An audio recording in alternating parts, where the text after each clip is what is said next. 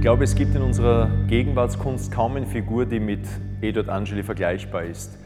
Er schafft, wie Edward Hopper oder wie Giorgio di Chirico mit seiner Pittura Metaphysica, Bilder der Stille, der Ruhe, der Melancholie und Einsamkeit, vor der wir uns nicht fürchten, sondern nach der wir uns sehnen.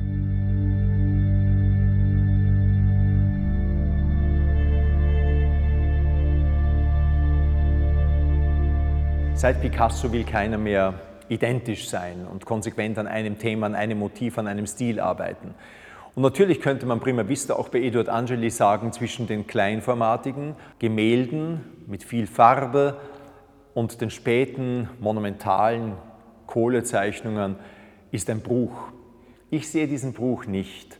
Ich sehe, dass schon in diesen frühen Bildern es um jene utopische Leere und Stille geht, die auch das Spätwerk dominiert. Eduard Angeli war immer ein Maler der Innerlichkeit, so gesehen ein zeitgenössischer Romantiker und keiner, der den Lärm der Gegenwart zum Bild werden lässt.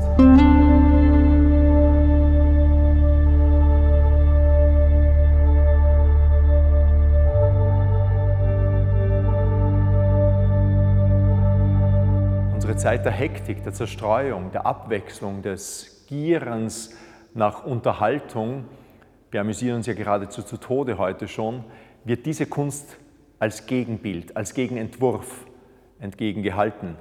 Es ist eine Kunst, die zwar scheinbar ihren Ausgangspunkt von der Wirklichkeit nimmt. Am Anfang stehen einfache Fotos, die man sich in Venedig, in St. Petersburg, in all diesen toten Städten ehemaliger Macht vergegenwärtigt. Aber was dann Eduard Angeli in Wahrheit aus der Innerlichkeit heraus in seinem Atelier schafft, sind Gegenentwürfe zu dieser Realität. Es sind Gefühle, die das Denken des Menschen begleiten, der zu Ende denkt, der tatsächlich bei sich selbst ankommt.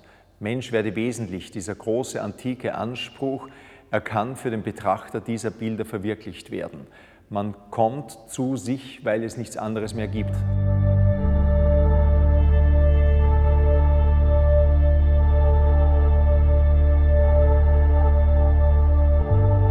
Es täuscht auch zu denken, nur weil hier große Architekturen gesehen werden, auf denen keine Menschen zu sehen sind, dass diese Bilder menschenleer wären. Der Betrachter selbst ist in diesen Bildern. Vor 200 Jahren hat Caspar David Friedrich dafür noch die Symbolfigur der Rückengestalt erfunden. Man identifiziert sich mit dem Figurenbild im Bild, das in die Landschaft hinausblickt. Hier gibt es auch diese Rückengestalt nicht mehr.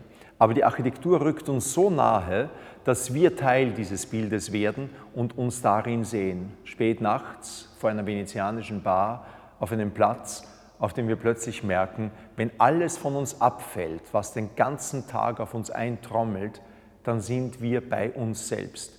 Vor diesen Bildern können wir dieses wunderbare, dieses hoffnunggebende, utopische Gefühl wieder wachrufen.